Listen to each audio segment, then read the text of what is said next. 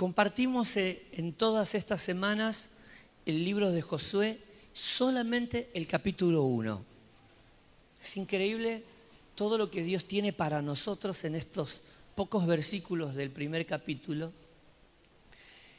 Lo hemos leído, lo hemos meditado, lo estamos practicando y lo que nos falta lo pondremos en práctica en todo este año que tenemos por delante porque no es para el mes, es para toda la vida pero hemos aprendido varias cosas que el pasaje nos ha revelado, por lo menos en este año, porque es palabra de Dios, porque la hemos compartido en muchas ocasiones, ustedes la han leído, la han meditado, la han proclamado en otra época de su vida, y aquí estamos otra vez, en un libro que nos muestra a nosotros la fidelidad de Dios para con su pueblo, en la que vemos el carácter de Dios. ¿Cómo es Dios? Dios es fiel. Dios cumple su palabra. Lo que vemos aquí tiene que ver con eso, con el Señor recordándole a Josué, ¿quién es Él? Alguien que cumple con sus promesas, a pesar del tiempo, a pesar de los años, aún cuando hayan pasado siglos y el hombre se haya olvidado de lo que Dios ha dicho, Dios no se olvida. Por eso el Señor le dice a Josué, lo que le prometí a tus antepasados. Está hablando de muchos siglos atrás. Hoy lo voy a cumplir. En esta etapa de tu vida serás parte del cumplimiento de esas promesas llevarás a tu pueblo a cruzar el Jordán y a heredar la tierra que les he prometido. La Biblia nos muestra que Israel sale de Egipto prácticamente seis siglos después de que Abraham haya recibido la promesa. Así que imagínense, una tarde noche el Señor le dice a Abraham, levanta tus ojos, mira al norte, mira al sur, al este y al oeste porque todo lo que ves se lo daré a tu descendencia. Pasaron dos años y se cumplió parte de esa promesa. Israel termina en Egipto como una familia compuesta por menos de 80 personas. Jacob, sus doce hijos y sus nietos, bisnietos, nueras y demás. Y después de 430 años, se cumple la otra parte de la promesa. Esa familia que entró a Egipto y que ahora estaba en estado de esclavitud era liberada por la mano poderosa de Dios que se manifestó a través de un hombre llamado Moisés. El peregrinaje en el desierto le llevó 40 años. Por lo tanto, para sintetizar en una cifra, seis siglos después se estaba cumpliendo la palabra del Señor. Israel volvería a su tierra. Una tierra que estaba ocupada, que estaba en manos de amorreos, jerjeseos, fereceos, filisteos, jebuseos, y que iban a experimentar la disciplina de Dios porque su maldad había llegado al colmo. ¿Por qué Dios utiliza a Israel? ¿O por qué Dios lleva a Israel a tomar la tierra de Canaán? Porque no solamente en tomar esa tierra se cumpliría la promesa, el pacto de Dios a Moisés de tener su tierra, sino que también llegaba la disciplina de Dios a través de Israel. Por ende, el pueblo filisteo, perdón, el pueblo cananeo, conformado por diferentes pueblos, iba a ser disciplinada por Dios. La maldad de ellos, lo que es la brujería, eh, la sexualidad, iba a ser castigada por el Señor. la vara de Dios para disciplinar la maldad cananea iba a ser Israel. Israel que iba a obtener su tierra y en ese sentido iba a experimentar el cumplimiento de la promesa de Dios, iba a ser también el agente de Dios, el que iba a disciplinar a la nación. Fíjense cómo Dios obra muchas veces, de algunas maneras que no siempre vamos a entender. Porque seguramente cuando ustedes leyeron el libro de Josué, se habrán encontrado con algunas contradicciones. No que tenga el pasaje bíblico, sino que se hayan hecho ustedes en su mente a la hora de leer la Biblia. Porque en la Biblia no hay conflicto, los conflictos los genera nuestra mente. Nuestra humanidad que muchas veces cuando lee la Biblia no entiende el porqué del obrar de Dios. Y cada pasaje bíblico que nosotros leemos tiene un contexto inmediato. Y tiene un contexto que es mucho más amplio.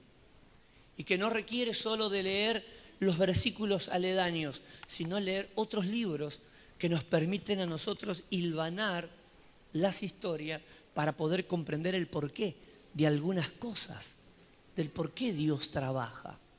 Así es en nuestra vida.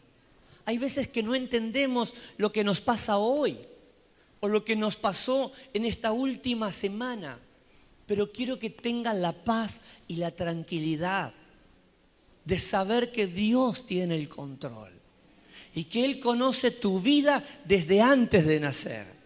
Por ende, conoce tu pasado y conoce tus necesidades del mañana. Lo que Dios está haciendo hoy contribuye al pasado, al presente y al futuro. No temas, Él tiene el control. ¿Puedes levantar esa mano y dar gloria a Dios? Aleluya. Dios tiene el control de nuestras vidas. No sé en qué etapa estarás. Lo que sí es importante tener en cuenta que Dios siempre tiene las riendas. Aunque creas que la tenés vos, que la tenemos nosotros, porque Dios nos ha dado libre albedrío y en ese libre albedrío la capacidad de elegir, la capacidad de decidir. Pero la palabra del Señor nos enseña que aún así, cuando nosotros decidimos y elegimos, y no muchas veces elegimos lo bueno, la gracia y la misericordia de Dios está ahí al lado nuestro. En este caso, termina una etapa, algunas de las cosas que hemos visto. Termina una etapa, comienza otra. En ese cambio de ciclo es el turno de Josué. Él se tiene que levantar ahora y tiene que tomar la responsabilidad que le ha sido asignada y que tiene que ver no con el desarrollo personal, sino con el cumplimiento de las promesas de Dios, donde el pueblo que está detrás va a ser el que va a recibir la bendición de Dios. Al ser guiada por Josué, al ser dirigida por Josué, al ser conducida por un hombre que a lo largo de 40 años ha sido preparado por Dios, a la par de un hombre llamado Moisés. Dios prepara a Josué al lado de Moisés. Por eso cuando comienza su etapa, la Biblia dice que Josué era servidor de un hombre que había terminado su etapa. Es decir, Josué era el relevo, era la generación emergente que ahora tenía que tomar su lugar. Muchas veces cuando nosotros miramos el libro de eh, Éxodo, el libro de Levítico, el de Números, los tres primeros libros, los que anteceden al libro de Josué, que son Éxodo, cuando ya nos habla del pueblo de Israel como nación, Éxodo, Levítico, Números, Deuteronomio, vamos a encontrar que el liderazgo de Moisés fue exitoso. Pero sin embargo, nos encontramos con que solo dos personas van a ser parte del relevo, habiendo tantos líderes en Israel. La Biblia dice que separó a 70 ancianos para que trabajen con él en lo que era la responsabilidad de juzgar al pueblo. Y había jefes de miles, de centenas, de decenas. Pero sin embargo, dos personas de aquella camada que se destacan son Josué y Caleb. Muchas veces somos muchos los que respondemos al llamado. Somos pocos los que a veces estamos dispuestos a los desafíos, a vencer nuestros prejuicios, nuestras incredulidades, nuestros temores y a mantenernos firmes, a mantenernos fiel para que los planes y proyectos de Dios se manifiesten en nuestras vidas y se cumplan. Cuando Dios tiene que levantar el relevo para la próxima generación, el elegido es Josué. Una persona que estuvo a la par de Moisés durante los 40 años que ya son parte de la historia. Y la promesa de Dios para él es, como estuve con Moisés, estaré contigo. Como estuve en el pasado, estaré en el presente y estaré en el mañana. Que ninguna situación, que ninguna circunstancia de las que vamos a experimentar, en las que seguramente habrán tragedias, habrán desilusiones, habrán situaciones de escasez, de enfermedad, de abandono y de tantas otras, sean suficientes para separarnos del amor de Dios, sean suficientes para alejarnos del Señor, para destruir nuestra fe. Como lo hemos cantado, nada podrá separarme de su amor. ¿Qué significa eso? significa lo que dice Romanos 8, 28, 29, 30.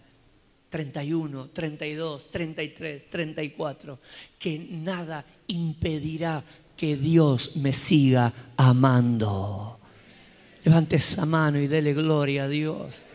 Si nada impedirá que Dios nos siga amando, ¿cómo podrá algo impedir que nosotros le sigamos amando a Él? No debiera verlo.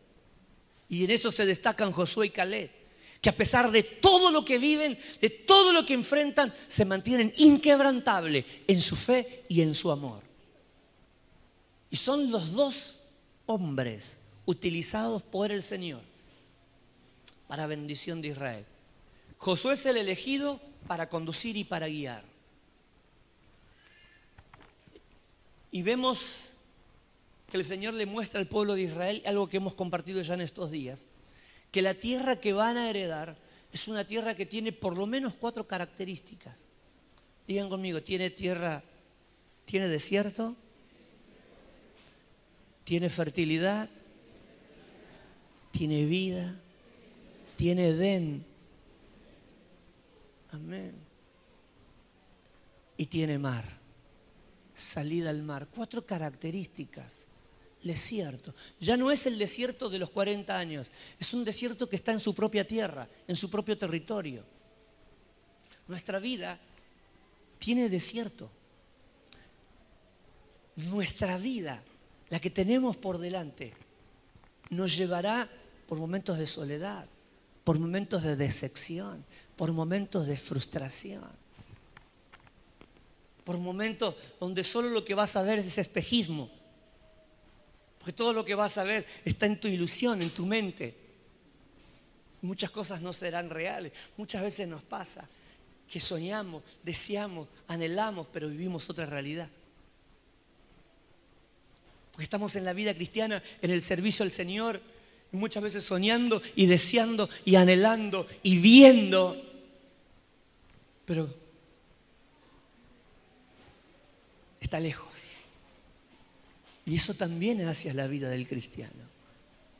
Con mi esposa muchas veces pasamos situaciones de desilusión, de frustración, cosas que nos frustran, realidades que nos desilusionan.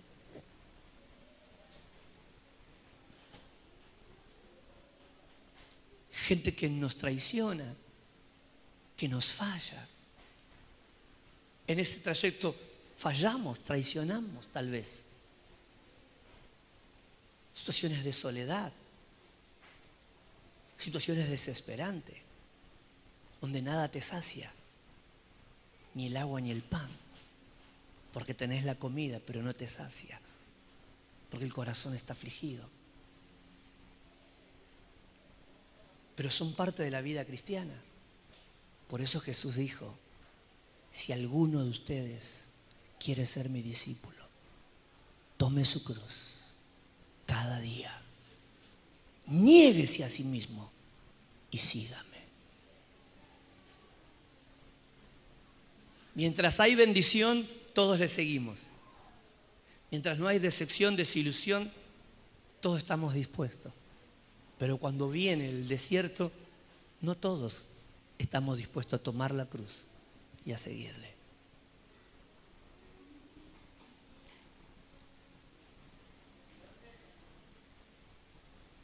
Cuando te critiquen, cuando te vituperen, cuando digan cosas de ti mintiendo, alegraos y gozaos.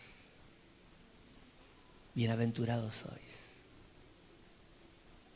Su nombre está escrito en el libro de la vida. Digan conmigo, mi año, mis años, mi futuro será glorioso porque tiene desiertos, porque son necesarios, porque te enseñan a vivir con sabiduría, a sobrevivir, supervivencia,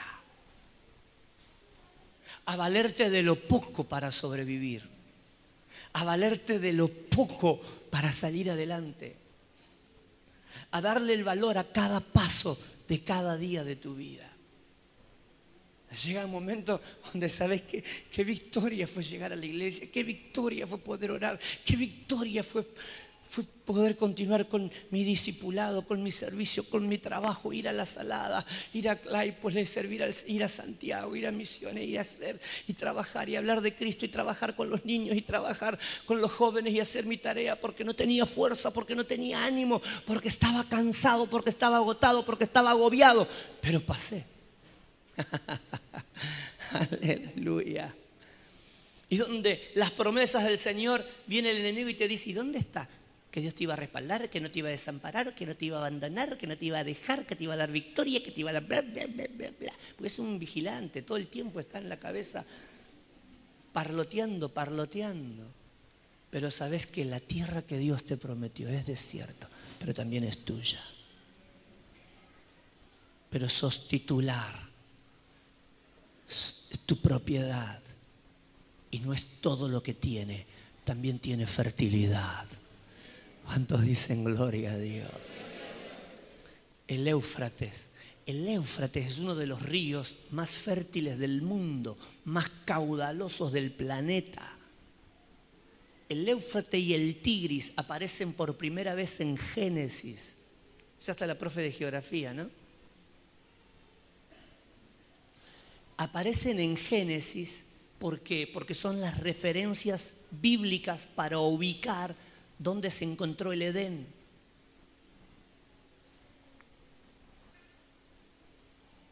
Un río de agua dulce que cruza todo el desierto. Es maravilloso. Alimentado por aguas dulces que bajan de toda la, todo el, norte, eh, ay, no sé, no sé si es norte, la, parte de allá arriba de Rusia, eh, del Alto, Rusia, Turquía, eso, esa cordillera que está allá arriba de, Jordania, toda esa parte de ahí arriba, lo que es los cedros del, Líbano. Las aguas, los deshielos vienen y hacen caudaloso ese río, como también hacen caudaloso el Jordán abastecen el mar de Galilea, el río Jordán y terminan el mar muerto. Pero el río Éufrates representa vida, representa vida. Por eso en los tiempos del fin, uno de los grandes ríos caudalosos se secará, el Éufrates.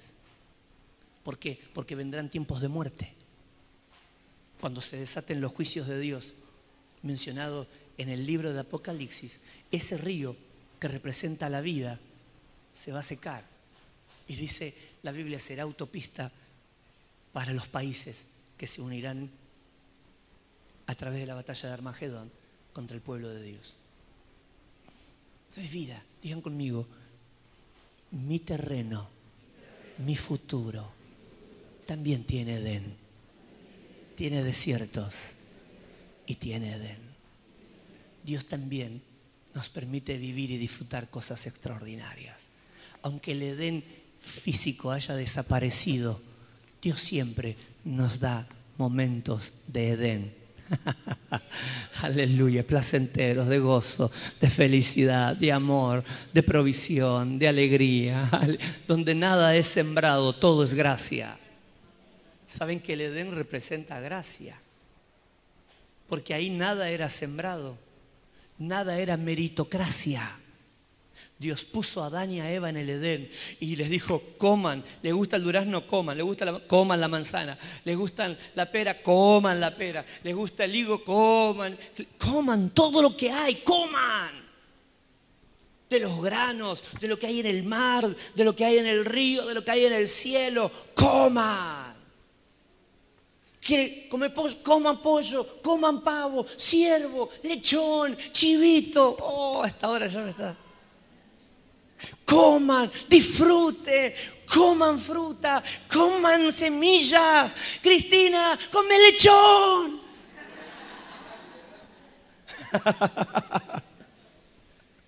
Hamburguesas oh, con papa frita y queso cheddar. aleluya. Dulce de leche, yogur, coma. ¿Y qué hacemos, Señor? Rásquense, coman, disfruten. Ámense. Nada era meritocracia, nada era por méritos de Adán y de Eva, todo era gracia, vida, favor, inmerecido. En el transcurso de tu vida vas a ver mucho de eso, cómo el Señor te sorprende como el Señor te deleita. Vas a mirar arriba y solo vas a decir gracias, porque mirarás para atrás, mirarás el presente, mirarás al futuro y estarás convencido de que no hiciste nada para merecerlo. Todo fue gracias de Dios. Aleluya. Levantes manitos, dele gloria a Dios. Dele gloria a Dios. Dele gloria a Dios. Hemos vivido mucho de eso, hemos disfrutado mucho de eso y nos hemos gozado mucho en la fidelidad y en la gracia del Señor. Ya lo has vivido. Y hay cosas que no has vivido, pero también las vas a vivir, las vas a experimentar. Mira el que está a tu lado y decirle, también en tu camino hay Edén. Aleluya. No temas. Tal vez hay más desierto que Edén, pero va a llegar el Edén también. Gloria a Dios. Háblese. No lo haga, no lo haga este, a la ligera. Háblelo de parte de Dios. Porque así como lloramos mucho muchas veces, también lloramos mucho, pero de alegría. Por eso quiero que mires a, tu hermana, a tu hermano, y le digas, hay Edén también en lo que hay por delante. Aleluya. Gloria a Dios. no es un chiste, no es terapia emocional, es palabra de Dios. Y habrá fertilidad. Porque así como hay cosas que vendrán de arriba, hay otras que las vas a tener que producir. Hay otras que las vas a tener que trabajar. Hay otras por las que vas a tener que transpirar, de muchas formas, de muchas maneras. Que vas a tener que labrar la tierra, vas a tener que trabajar la tierra para tener lo que tenés, para disfrutar tu matrimonio. Vas a tener que trabajar tu tierra, el corazón de tu esposa, el corazón de tu marido. Sembrar amor para cosechar amor. Sembrar confianza para cosechar confianza. Sembrar generosidad para no cosechar egoísmo. Muchas cosas vas a tener que sembrar en tu vida laboral, en tu vida doméstica, en tu vida conyugal, en la vida con tus hijos. Sembrar esperanza para que ellos sean chicos optimistas. Sembrar estabilidad emocional con tu matrimonio, con tu familia, para que ellos crezcan en hogares sanos, saludables. No en hogares de conflicto, donde la mamá permanentemente descalifica al esposo, donde la esposa permanentemente descalifica a la esposa donde se viven peleando, desautorizando, donde vas a ver que tus hijos crecen en un ámbito de vulnerabilidad total, donde necesitan afianzarse emocionalmente, entender de que sus vidas tienen propósitos que son importantes y eso va a haber que afirmarlo, trabajarlo para cosechar lo que quieras realmente cosechar. Pero en todo eso también estará el favor del Señor. La tierra fértil es desde los cerros del Líbano en adelante. No todo viene de arriba, otros lo trabajamos. No todo se trabaja, también hay cosas que vienen de arriba, pero esa es nuestra vida. A mí nadie me quiere, a mí nadie me ama, a mí todos me critican. Todos vamos a ser criticados, pero si le critican más de la cuenta es porque es chismoso. Pues si no, ¿cómo se enteró? Está el que lleva y el que trae. A mí nadie me quiere, ¿cómo sabe que nadie le quiere? ¿Y cuál es el problema si nadie nos quiere? El problema es que estemos haciendo mérito para que nadie nos quiera. Entonces, algunos te van a querer, otros no te van a querer importante que estemos haciendo mérito para que nos amen. Y si a pesar de eso no te quieren, ¿qué problema hay? Sigue adelante. El Señor está contigo hasta el final de tu vida. Gloria a Dios. Pase tiempo con los que le ama. Dedique tiempo en los que son sinceros. Dedique tiempo en los que son leales. A veces esas circunstancias te permiten verte qué hiciste bien y qué hiciste mal. Pero a la vez te permite ver cuántos muchas veces dan sin esperar nada a cambio y necesitan más tiempo de vos. Necesitan más tiempo de tu vida. ¿Cuántos dicen gloria a Dios? Entonces siga sembrando, porque si hay terrenos fértiles a su alrededor, esos lugares son propicios para seguir invirtiendo. ¿Cuántos dicen amén? Todos queremos milagros, hermanos. Las hadas madrinas no existen. Existen las brujas y hay por todos lados. Pero hada madrina que transforme las realidades no hay. Todo se siembra. Y cuando estamos en Cristo, aún los terrenos infértiles son fértiles para la gloria del Señor. Aleluya. Levante esa mano y dele gloria a Dios. Levante esa manito bien alta. Dele gloria a Cristo. Fuerte el aplauso al Señor.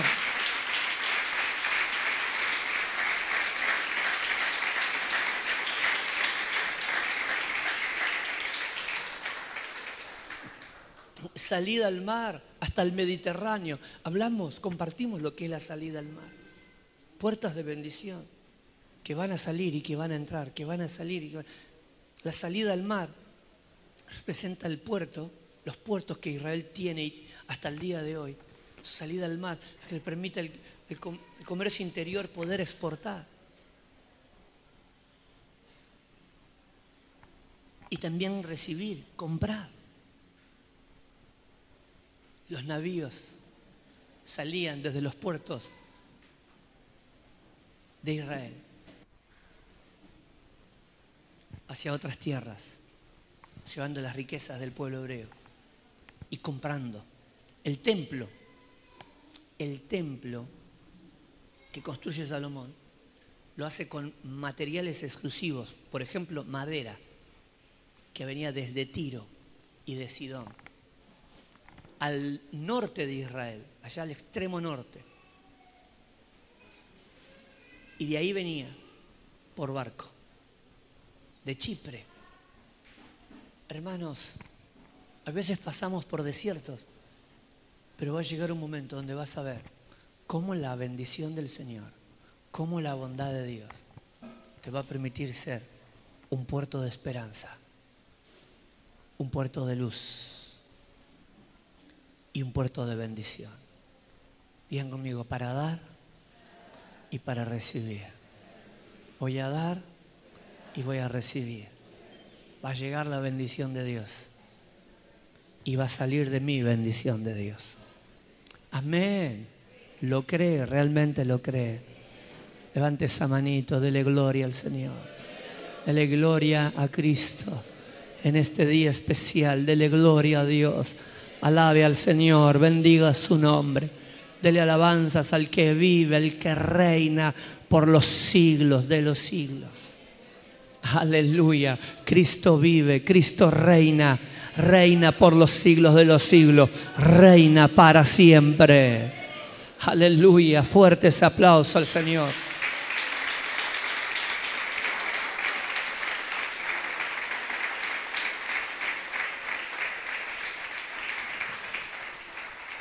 Gracias Señor.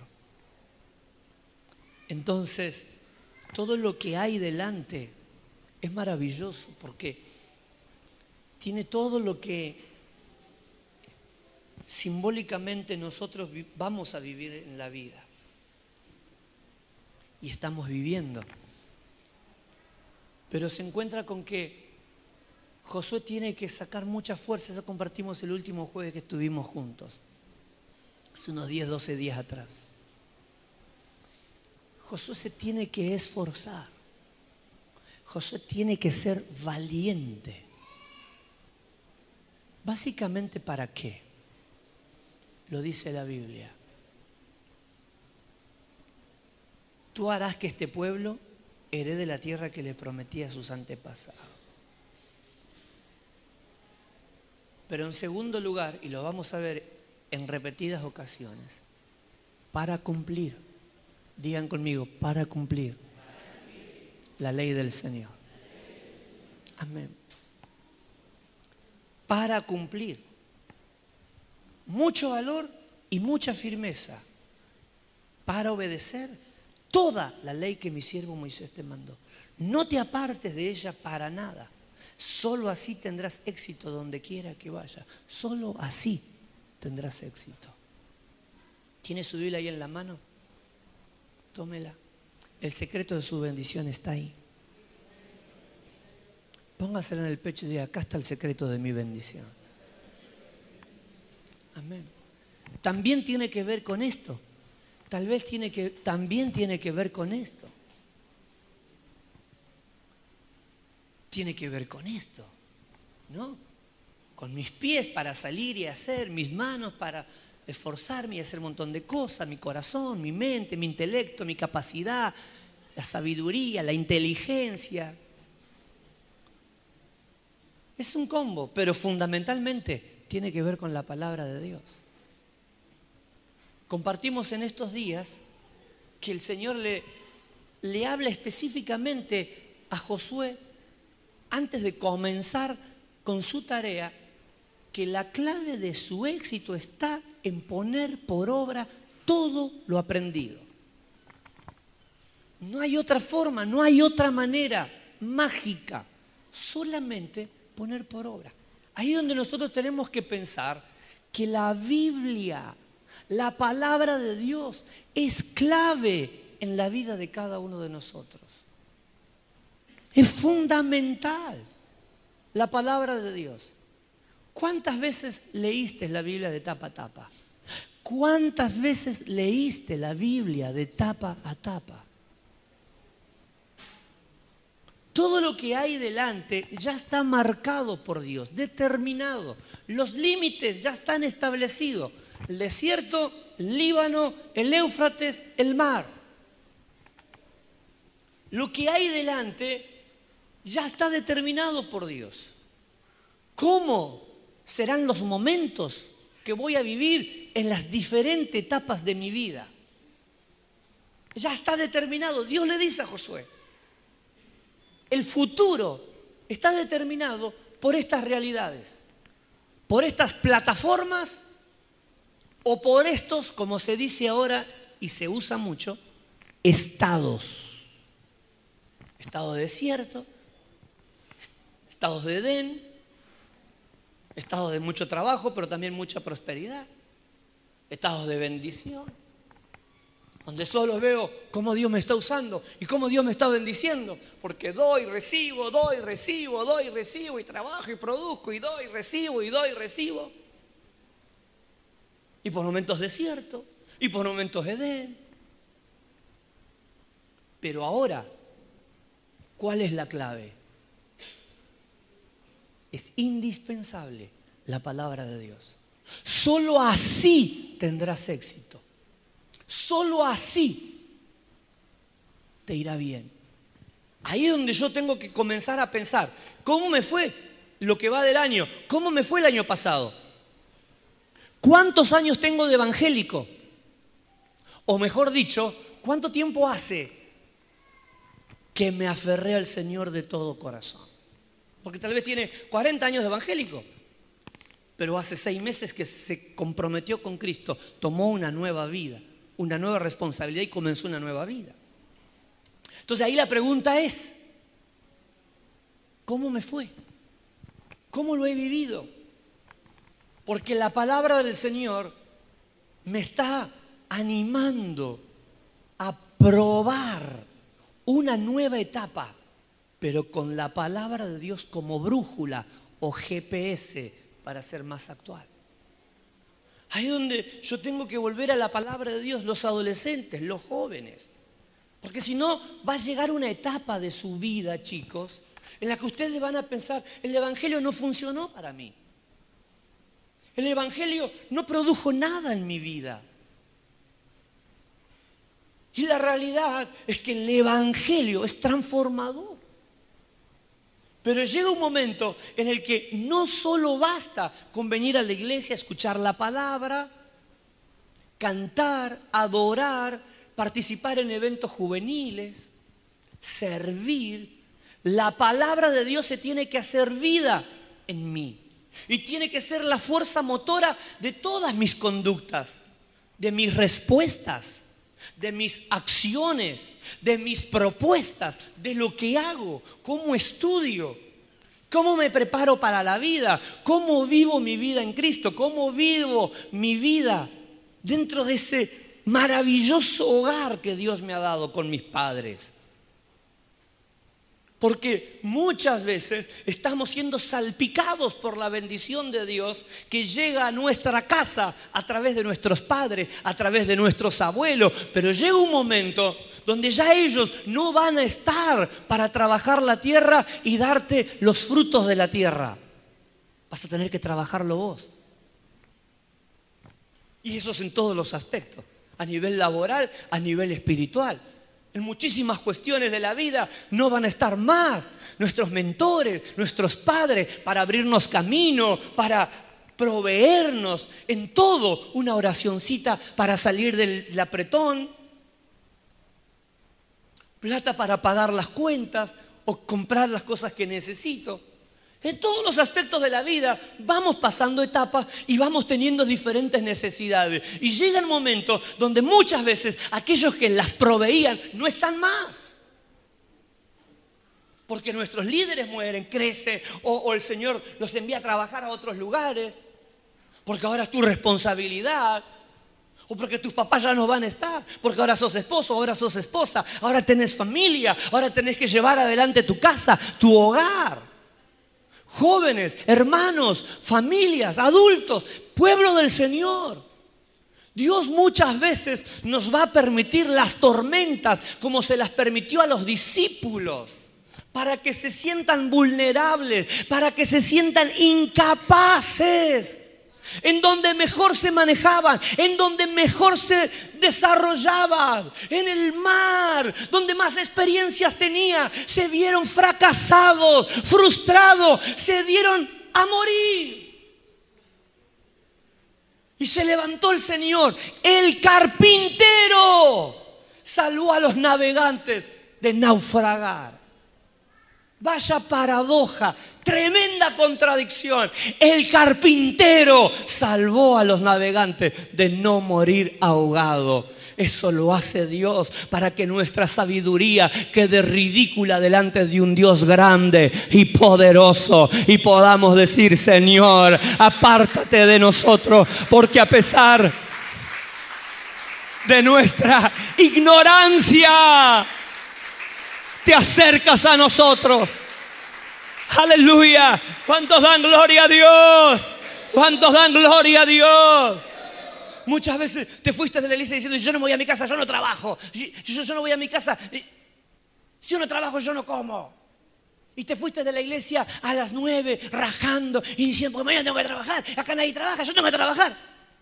Y el Señor te mostró que ni aún trabajando podés suplir todas tus necesidades y otros trabajan menos y ganan más. Y voy a decir, ¿cómo puede ser? ¿Cómo puede ser? Dios lo permite para que entienda que no es porque dormís ocho horas, diez horas, cinco horas, porque dormís más temprano, es porque Él te da la gracia. Y a veces cierra todas las puertas y entonces no te queda otra que venir a orar la mañana, que estar en el culto hasta las 12 de la noche y participar en todos los discipulados, te sobra tiempo. Y a pesar de eso, seguís comiendo lo mismo.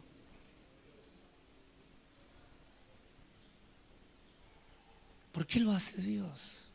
No porque quiere atribularnos, sino porque quiere enseñarnos que no es ni de quien quiere ni de quien corre, sino de quien Dios tiene misericordia. Aleluya. Yo voy a ir a la iglesia cuando pase el frío, porque si no mis niños se enferman todos los días encerrados y viven enfermos.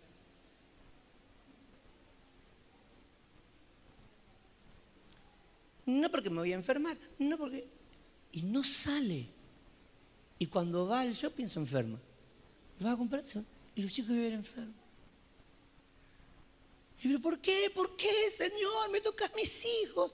Y dice, no es que los toca, el Señor quiere mostrarnos muchas veces que no es tu fuerza, es su gracia. No somos nosotros, es Él. Compartí, le compartí a los jóvenes hace dos semanas atrás, estábamos en Calzada, uno de los hermanos que está acá. Y dejó a, Misiones, fuimos al Chaco y fuimos a Santiago del Estero el año siguiente. Y dijo, hermanos, mientras yo trabajé, nunca pude conocer las iglesias. Ahora que no tengo trabajo, conocí las tres iglesias. No tengo laburo. Lo que menos podía hacer, pensar en viajar y conocer las iglesias del interior. ¿Por qué? Digan conmigo, porque es la gracia del Señor. Digan otra vez, son las oportunidades del Señor.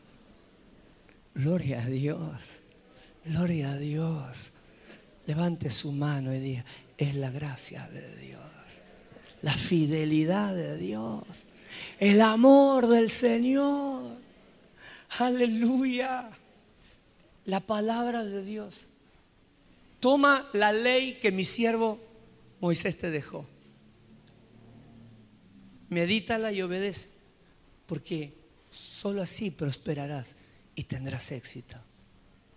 Solo así prosperarás y tendrás éxito. La palabra éxito no es una palabra que aparezca mucho en la Biblia,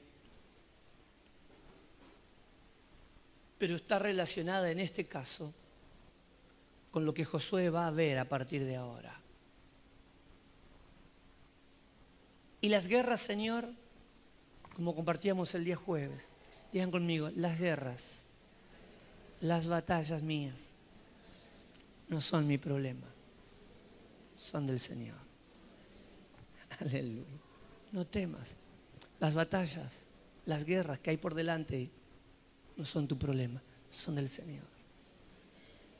Por eso el Señor no le dice a Josué, Josué, a partir de ahora nos vamos a encerrar por lo menos cinco días a la semana para planificar el ataque, la guerra.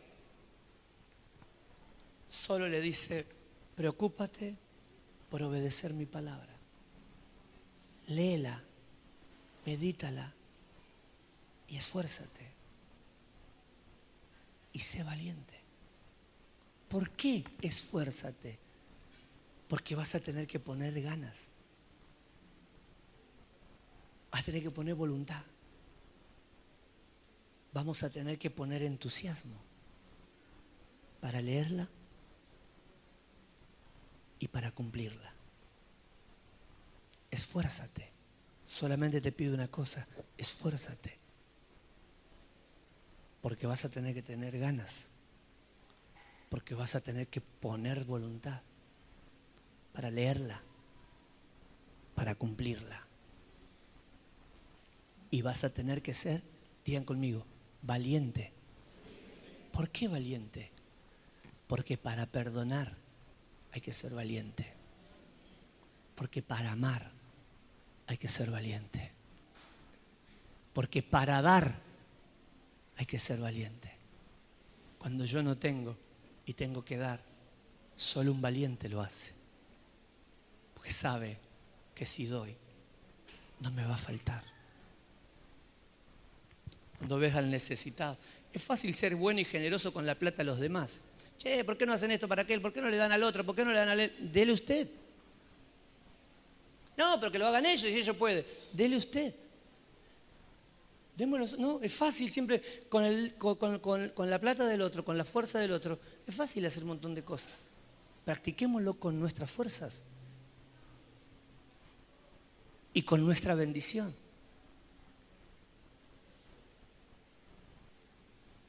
Y entonces ahí hay que ser Digan conmigo, valiente. Valiente. Así para sacar y dar, para dar. Dad y se os dará. Hay que ser valiente para creer que Dios va a ser. Digan conmigo, para amar. Otra vez vamos, para amar. Para amar. Para perdonar. Para dar nuevas oportunidades. Para vencer el egoísmo Aleluya. ¿No, ¿No es verdad que hay que ser valiente? Perdóname. No, no sé si te voy a perdonar. No sé si lo puedo. No sé si. Y la palabra nos habla y nos desafía. Y entonces digan conmigo, hay que ser valiente. Amén. Mira que está a su lado y dígale, vamos, valiente.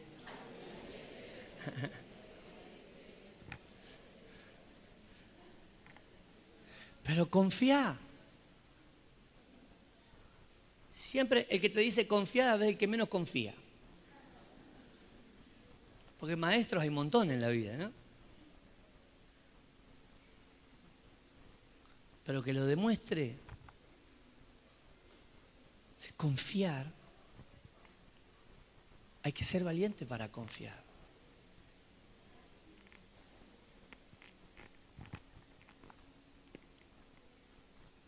¿Quiénes confían muchas veces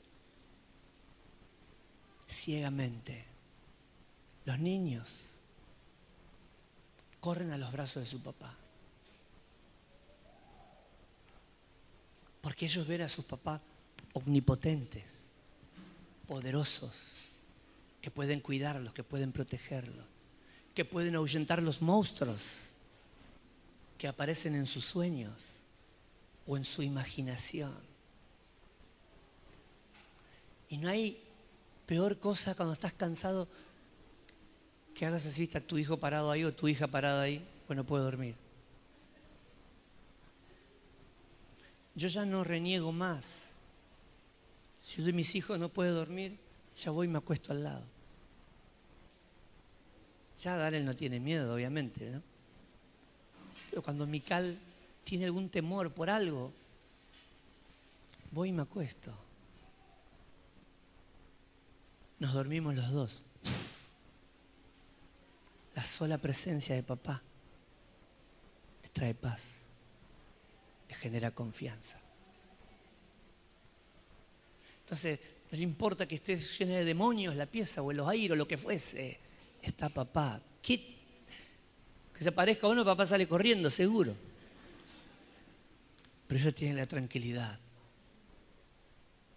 Estoy tranquila, estoy cuidada. Para confiar hay que ser valiente. Cuando estás enfermo y tenés que confiar que Él es tu sanador. Aleluya. Cuando los médicos dicen que tu problema es duro, que tu enfermedad es incurable, que tendrás que aprender a convivir con esa enfermedad de por vida. Hay que ser valiente para confiar, para creer, para amar, para perdonar, para ser manso, para ser manso.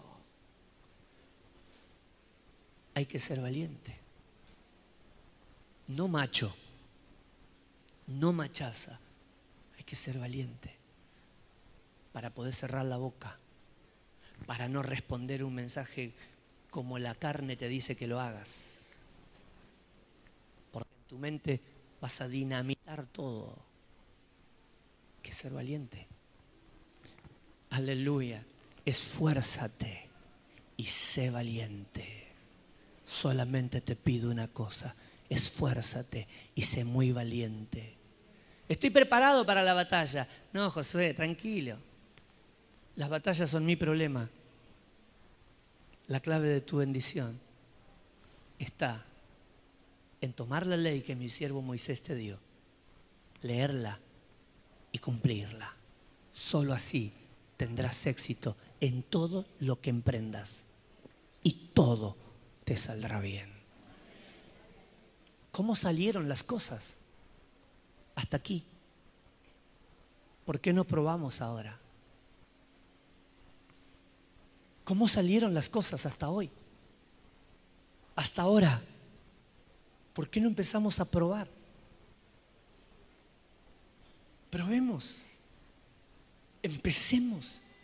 Realmente, los religiosos, empecemos ahora a probar de esta forma.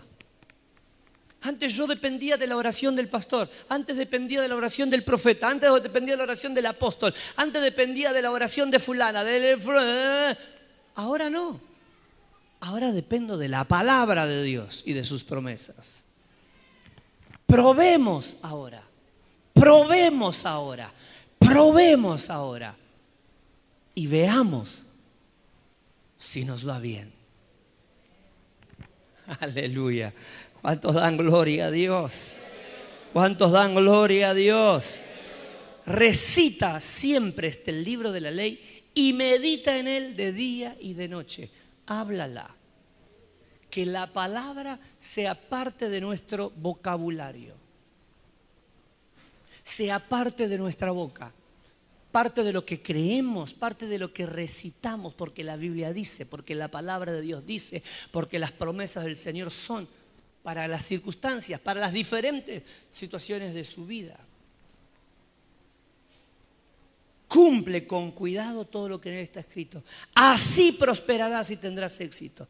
Ya te le he ordenado. Sé fuerte y valiente. No tengas miedo ni te desanimes.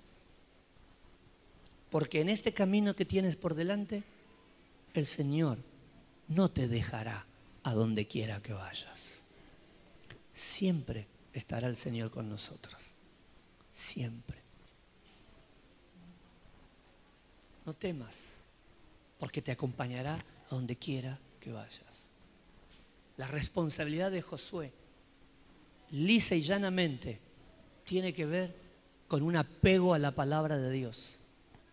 Para leerla, para hablarla, para meditarla y fundamentalmente cumplirla. El secreto de su éxito está ahí.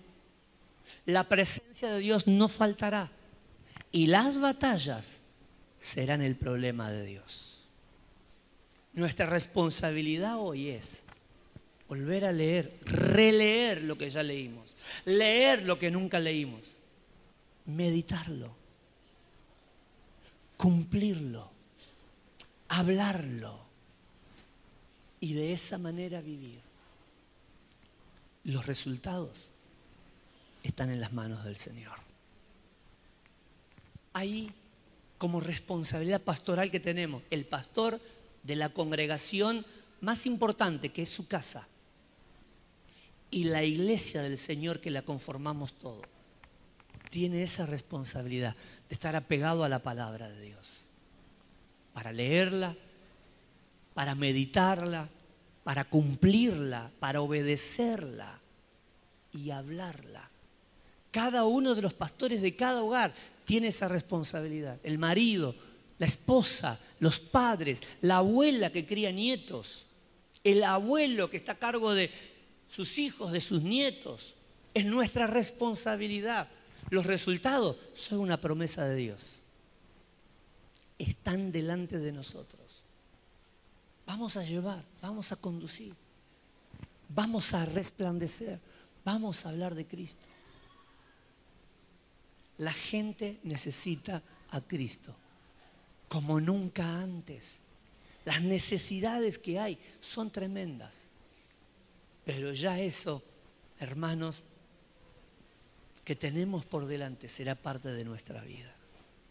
¿Cuántos dicen gloria a Dios? No temas y no te desanimes, le dice el Señor a Josué. No se lo dice por las batallas que hay por delante, se lo dice por la batalla personal que tiene que ganar. No temas, no te desanimes, yo te acompaño a donde quiera que vayas. El Señor te lo vuelva a decir una vez más, no temas. Aunque hayas fracasado el mes pasado o el año pasado, o todos estos años, no temas, no te desanimes. Cuando ves tu fragilidad, cuando ves tus errores, cuando ves tus fracasos, cuando pensar para atrás solo te muestra que arrancaste a leer hasta Deuteronomio y, y nunca más leíste, arrancaste Génesis y te quedaste en el Edén y pues llegaste hasta Salmo y, desfalleciste y, mucho más cumplirla, obedecerla, ponerla por obra. No te no desmayes, no te desanimes. Vamos, nos levantamos en el nombre del Señor. Este tiene que ser un nuevo año, tiene que ser un nuevo tiempo y tiene que ser de esta forma, con la palabra de Dios impregnando todas nuestras vidas. ¿Cuántos dan gloria a Dios? ¿Cuántos alaban al Señor esta tarde, este mediodía maravilloso? Levante esa mano y dele gloria a Dios. Dele gloria a Dios. Dele gloria a Dios. Dele gloria a Dios. Aleluya. Él nos acompañará. Él nos acompañará. Él nos acompañará. ¿Cómo empezamos la semana? Con Él acompañándonos. ¿Cómo vas a vivir marzo? Con Dios acompañándote. ¿Cómo vas a vivir todo este año? Con Dios acompañándonos. Aleluya. Que aunque ya el presente de lo que va este 2020 se haya presentado desalentador por varias cosas que fueron pasando, ninguna de ellas te haga desmayar. Ninguna de ellas te haga bajar los brazos. Vamos a levantarnos en el nombre de Jesús.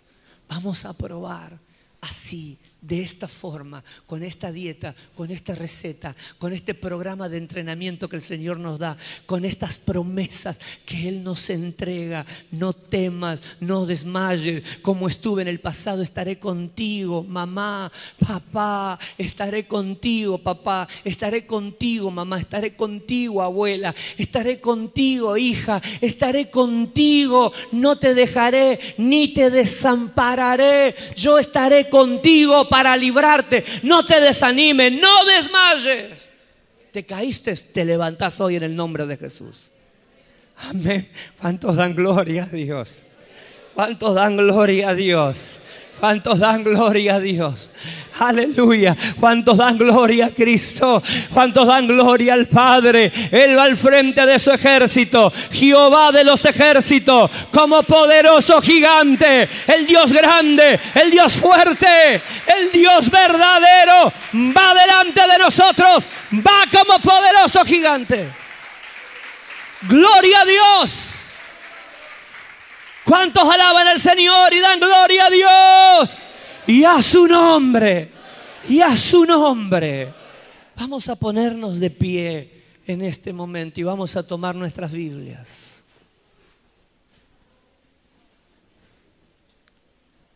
¿Y dónde estás? Toma tu Biblia. Ponla en tu corazón. Y vamos a decirle al Señor, Señor. Abre mi mente y mi corazón hacia tu palabra.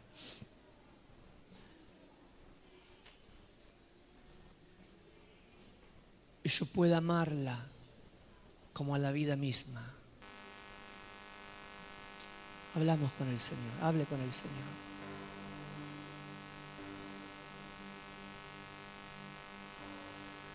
Que no solo esté escrito en el libro, sino en mi mente, en mi corazón, cada parte de nuestra vida. Fluya la palabra, brote la palabra.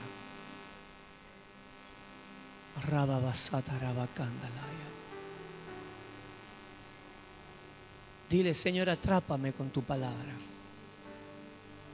Atrápame con tu palabra. Atrápame con tu palabra. Enséñame a confiar, a creer.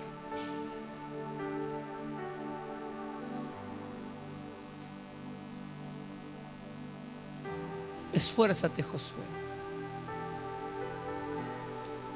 Las fuerzas la tiene. Úsala. Eso es lo que le está diciendo el Señor a, a Josué. Josué, las fuerzas las tienes. Úsala y sé valiente. Ellas harán prosperar tu camino y las cosas te saldrán bien. Tal vez el nuevo noviazgo sea mejor que el pasado. Tal vez tu nuevo año sea mejor que el anterior. Tal vez esta etapa de tu matrimonio sea mejor que los años pasados. El matrimonio de tus padres sea mejor de lo que fue. Tu desarrollo escolar en la carrera sea mejor que lo que fue. Tu vida de servicio, tu vida de trabajo en el Señor sea mejor de lo que fue. Aleluya. Tu vida como amigo, como amiga, como servidor de Cristo sea mejor de lo que fue. Aleluya. Éxito. Solo así tendrás éxito. Y mis problemas, Señor, son míos. Y mis luchas, Señor, son mías, te dice el Señor. Son mías. Tus problemas son míos, hijo. Tus dificultades son mías. Lo que te desvela es mi problema. No, pero es mío, Señor. No, es mío. Entrégamelo, suéltamelo. No te ocupes de tu problema. Ocúpate de obedecer mi palabra, de cumplirla. Yo me ocupo de lo difícil. Yo allano caminos. Abro camino en el desierto. Abro camino en el mar. Abro camino en el río. Abro caminos en la soledad. Derribo gigantes saco agua de la roca, transformo el agua amarga en agua dulce. Aleluya. Yo hago que el desierto reverdezca. El Señor te dice, yo me encargo de tu guerra, de tus hijos, de tu matrimonio, de tus dificultades, de tu enfermedad, tu salud, tus nietos, tu economía, tus padres, tus padres, tus padres, tus hermanos, tus hermanas, son míos están en mis manos. Aleluya, confíe en el Señor, confíe, confíe, confíe. Le Todo está en las manos del Señor. Se bendecido en el nombre de.